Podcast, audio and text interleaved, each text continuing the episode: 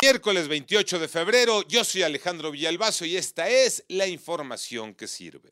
Fueron cinco horas de bloqueo. Periférico Norte fue un caos. Miles de personas atrapadas, pero que sin duda se volvieron empáticas por la razón.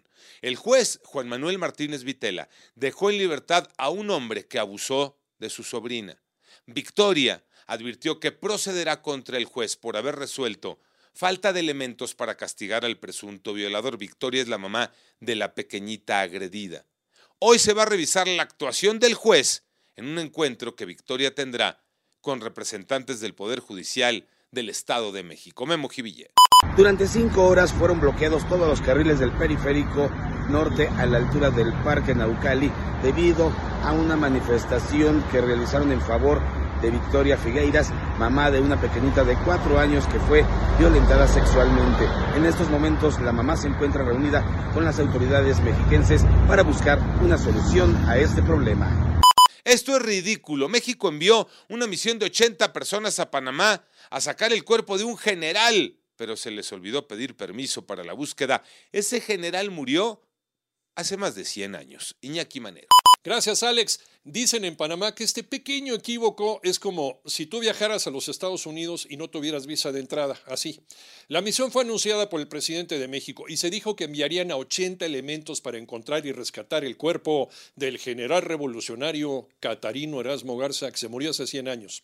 Todo estaba listo para el viaje. Los integrantes del ejército y la marina ya están en Panamá, pero se les olvidó algo pedir permiso para realizar la búsqueda. Pequeño detalle, el buque mexicano llegó el domingo, pero no han podido hacer nada, ya que sin permiso no pueden entrar a otro país, a Panamá. Bajo estas condiciones es probable que la misión fracase, ya que el permiso panameño, como dicen en mi pueblo, no tienen ni pa' cuándo.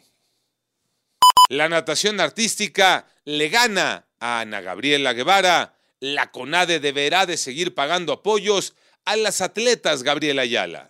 Gracias Alejandro, así es, y es que hay buenas noticias para los integrantes de la selección mexicana de natación artística, y es que el juez décimo primero de distrito en materia administrativa de la Ciudad de México, a través de la sentencia definitiva que se dictaminó ayer, establece que la CONADE, que dirige Ana Gabriela Guevara, incumplió la ley al retirarles las becas tanto a los deportistas como a los entrenadores de esta disciplina, obligan al organismo a entregarle la totalidad de las mismas que los integrantes de este equipo han ganado gracias a sus buenos resultados.